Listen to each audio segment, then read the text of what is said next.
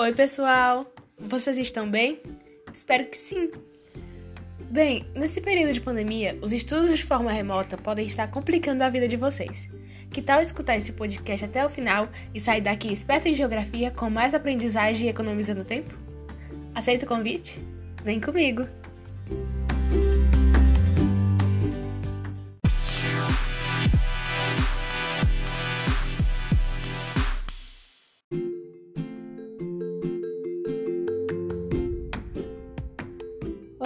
Tudo bom? Meu nome é Ana Carla e eu vou dar início aos estudos de geologia.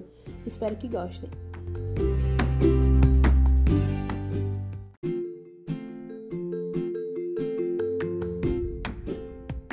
Iniciaremos nosso podcast falando sobre as estruturas geológicas da Terra.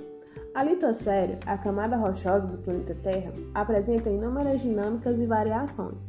A sua composição estrutural, contudo, ela é classificada em três diferentes tipos de estruturas geológicas, que se dividem em todo o mundo, sendo elas bacias sedimentares, dobramentos modernos e crátons.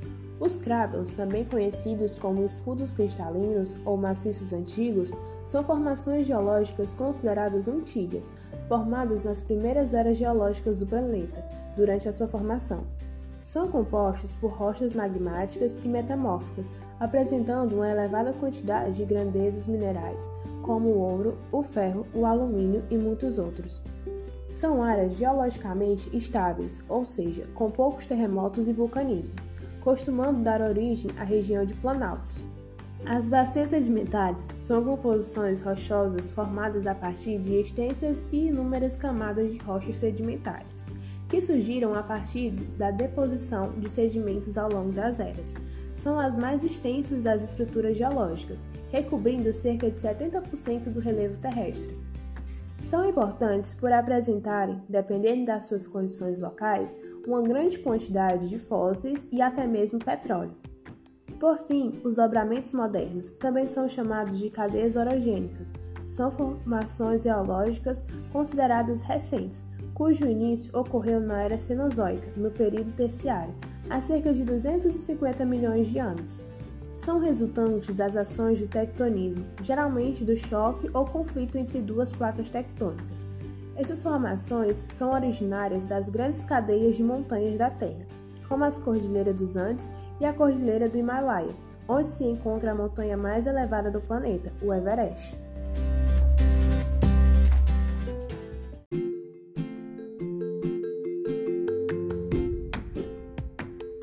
Bom, e agora para você que não sabe muito sobre as camadas da Terra, eu vou explicá-las de forma fácil e prática.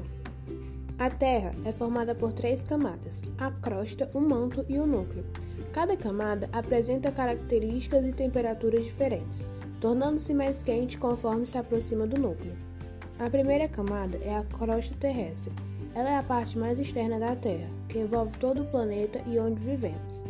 Essa camada ela é formada por rochas ricas em silício, magnésio e alumínio. Ela apresenta de 0 a 40 km de espessura, variando entre os continentes e os oceanos. A crosta ela é formada por grandes porções sólidas denominadas de placas tectônicas, que se movem lentamente sobre o manto terrestre. A segunda camada da Terra é o manto. Este apresenta profundidades que vão de 30 km abaixo da superfície até 2.900 km, além de temperaturas internas que chegam a alcançar 2.000 graus Celsius, o que propicia o derretimento das rochas, transformando-as em magma. No manto interno, o material é mais líquido, por conta das temperaturas serem maiores. Já no manto externo, o material magmático ele é mais pastoso. E a terceira e última das camadas é o núcleo. Não se sabe exatamente qual é a sua composição, mas há fortes indícios de que ele seja formado por uma liga de ferro e de níquel, que também deve envolver outro elemento químico que ainda é desconhecido. O núcleo externo encontra-se no estado líquido e o núcleo interno é o sólido em virtude da influência da pressão interna do planeta sobre ele. Segundo os cientistas, a temperatura do núcleo terrestre é tão alta que o ferro pode ser levado ao estado líquido. O material, contudo, volta para o estado sólido em decorrência da pressão, que o faz se agrupar novamente. Agora a Júlia vai explicar para vocês sobre a deriva continental e tectônica das placas.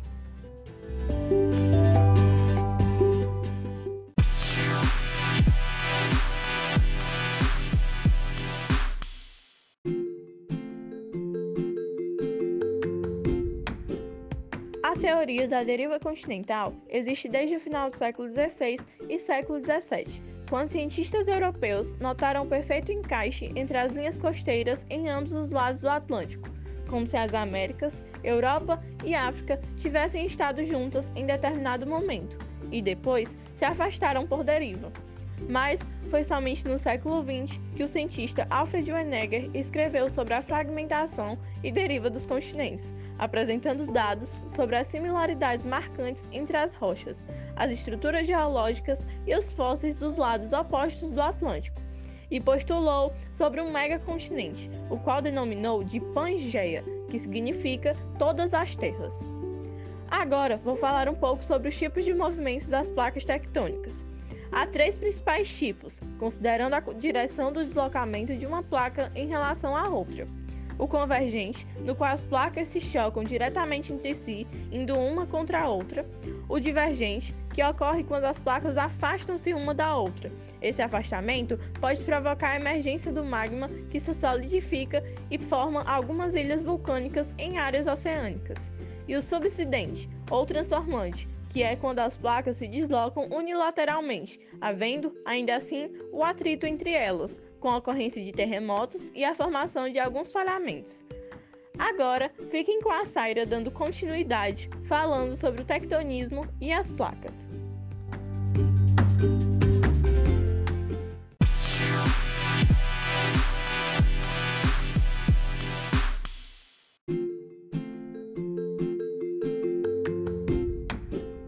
Vamos falar um pouco sobre orogênese e epirogênese. Afinal, o que são esses nomes tão complicados? Na verdade, é bem simples, são apenas movimentos das placas tectônicas. A orogênese ocorre quando os movimentos tectônicos são horizontais, ou seja, são responsáveis pelas cadeias montanhosas. Já a epirogênese ocorre no movimento vertical.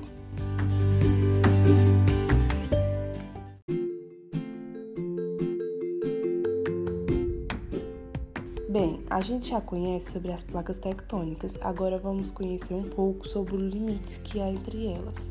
Podem existir três tipos de limites: os limites divergentes, os limites convergentes e os limites conservativos.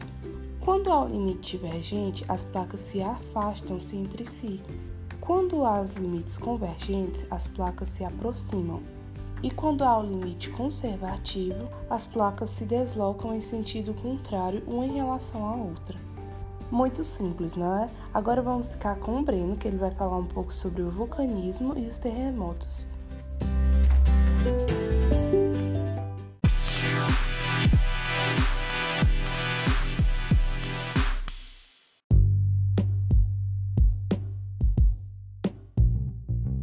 Olá pessoal, hoje a gente vai falar sobre os processos geomorfológicos. Esses processos são resultantes da interação entre as placas tectônicas. Então, o primeiro que a gente vai falar é o vulcanismo. O vulcanismo é o nome dado ao processo geológico que ocorre no interior da Terra e que alcança a superfície terrestre. Neste processo, há o extravasamento do magma por uma abertura na superfície terrestre. A maioria dos vulcões surge nos limites entre placas tectônicas, já que é nessas áreas que acontece maior interação entre a crosta e o material interno da Terra. Isso possibilita que seja possível o extravasamento do magma. Os vulcões podem ser classificados em três tipos. O primeiro tipo são os ativos, que são aqueles considerados perigosos, pois a qualquer momento estão sujeitos à atividade eruptiva. O segundo são os inativos, que são aqueles que possuem condições de entrar em erupção, mas passam por momentos de calmaria. O terceiro são os extintos, que já tiveram períodos de atividade vulcânica, mas a curto prazo não entraram em erupção. Agora a gente vai falar de um processo chamado de sismicismo. Os abalos sísmicos ou terremotos são fortes tremores de terra originados pela liberação da energia acumulada no interior da Terra, gerando ondas sísmicas. Isso ocorre porque o material que está no interior da Terra está submetido a altos índices de temperatura e pressão, onde essa energia tenta sempre sair. Então, existem dois pontos: a área do interior da Terra onde ocorreu a movimentação e liberou energia, e o ponto na crosta terrestre onde essa energia chega e é sentida, causando os tremores. São esses pontos: o hipocentro, que é a região no interior da Terra de onde a energia é liberada, e o epicentro, que é o ponto na superfície onde o tremor se manifesta. Quando essa energia é liberada e encontra uma área continental, causando tremores, chamamos o evento de terremoto. Quando essa tensão do interior da Terra é liberada e encontra a superfície oceânica, damos o nome de maremotos, que podem causar as ondas gigantes chamadas de tsunamis. Pronto, então foi isso, pessoal. Agora eu vou passar a palavra para a Letícia, que vai falar mais um pouco para vocês sobre as rochas.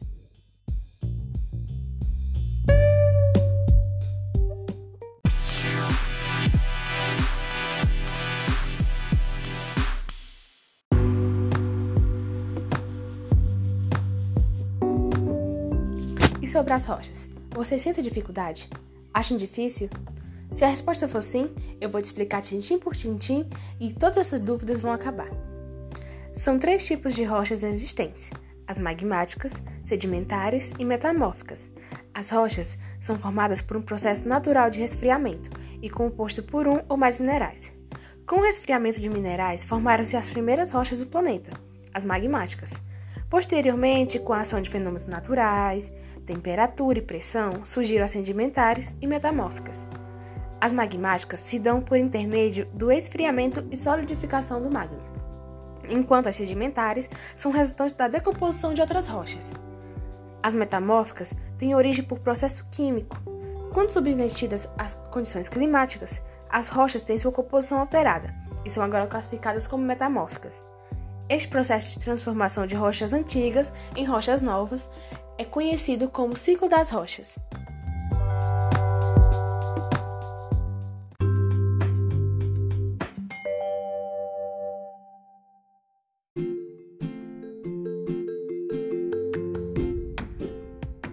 Intemperismo.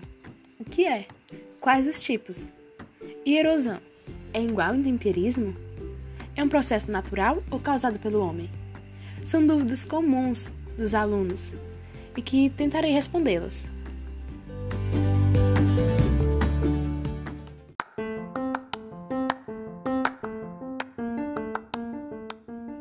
O intemperismo é o fenômeno que antecede a erosão.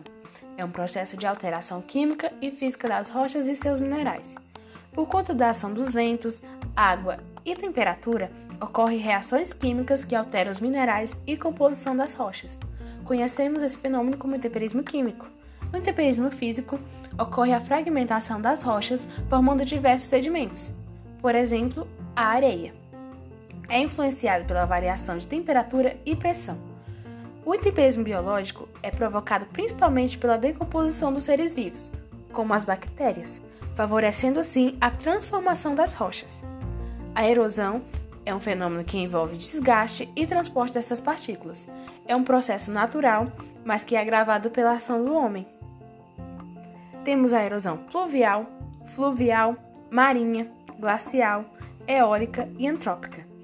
O agente da erosão pluvial é a água da chuva. Na fluvial, rios nas suas margens e leitos. Na marinha, água dos mares. Glacial, as geleiras. Eólica, o vento. Antrópica, os homens. Dentre todas as erosões citadas, a antrópica pode ser a mais fugaz, por conta da velocidade tem maior impacto na natureza. Geralmente são causadas por motivos sociais e econômicos, o que provoca grande impacto ambiental.